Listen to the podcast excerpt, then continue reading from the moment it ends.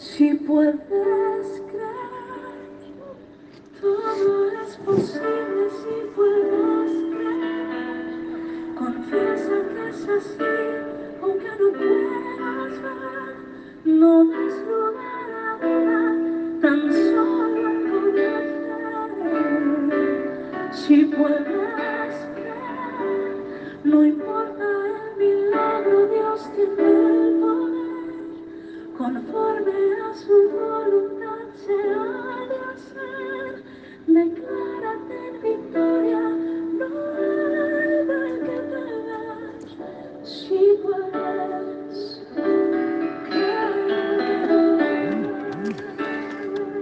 La palabra para hoy es un poco de harina y un poco de aceite.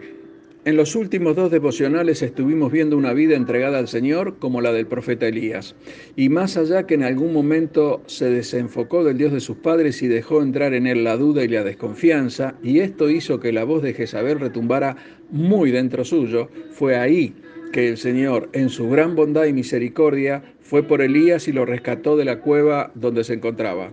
También vimos que la obediencia es una fuente inagotable de recursos y esta misma obediencia es la que hace que Dios nos provea permanentemente y en abundancia.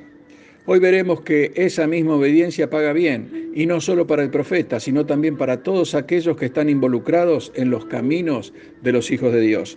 Veamos lo que sucedió con una viuda, la viuda de Sarepta.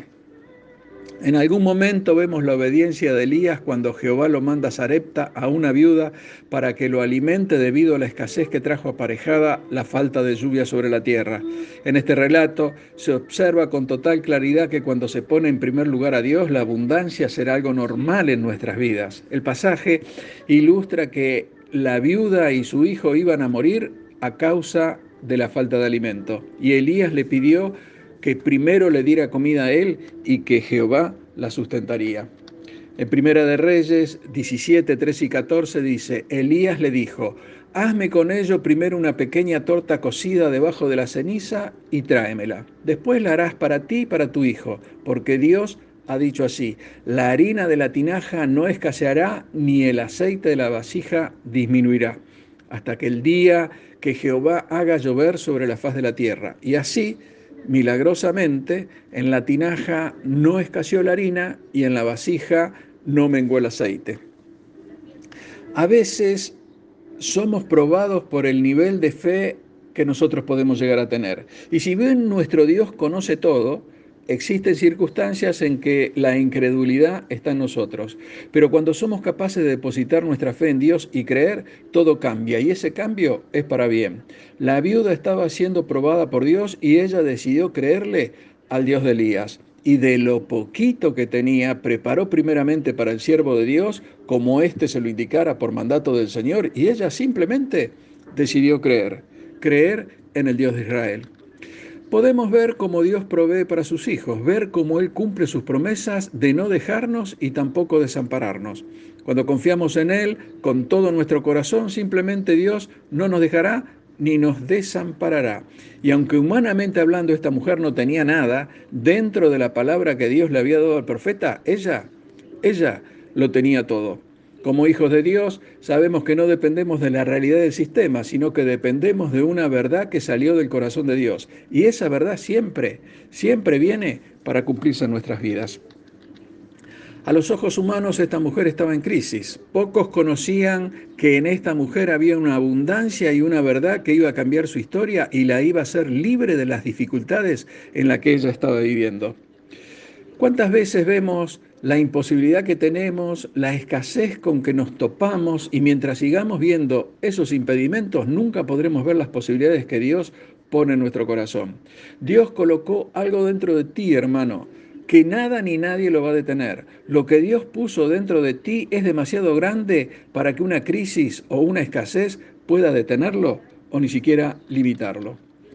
En Primera de Reyes 17:12, la viuda dice, vive Jehová tu Dios. Aquí podemos notar que ella le está diciendo que su Dios no es Jehová.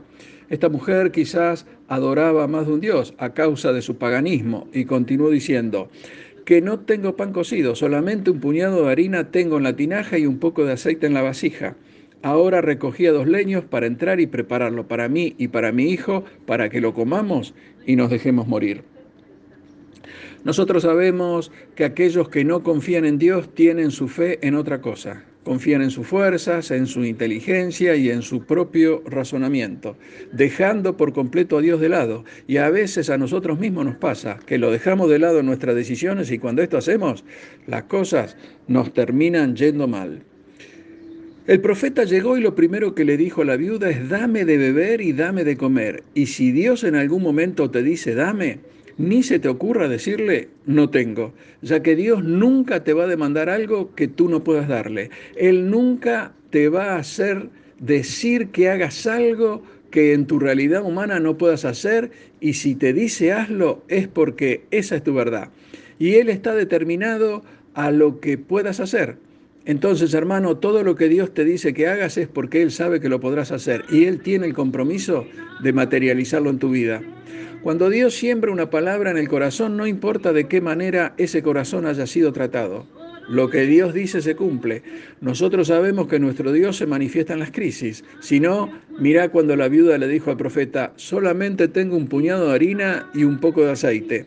Lo que ella estaba viendo como poco era lo que el profeta necesitaba para que la palabra que él tenía se hiciera realidad.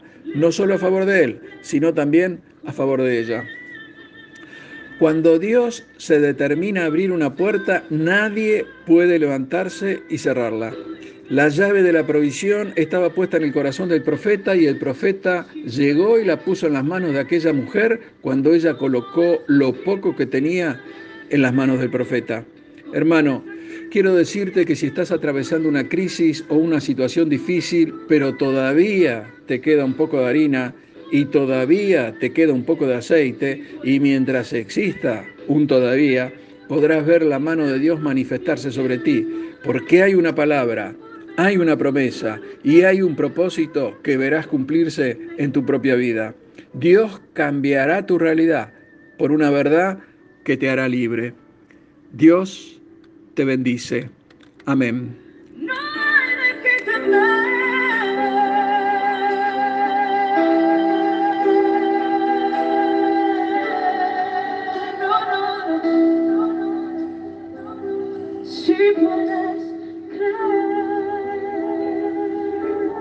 that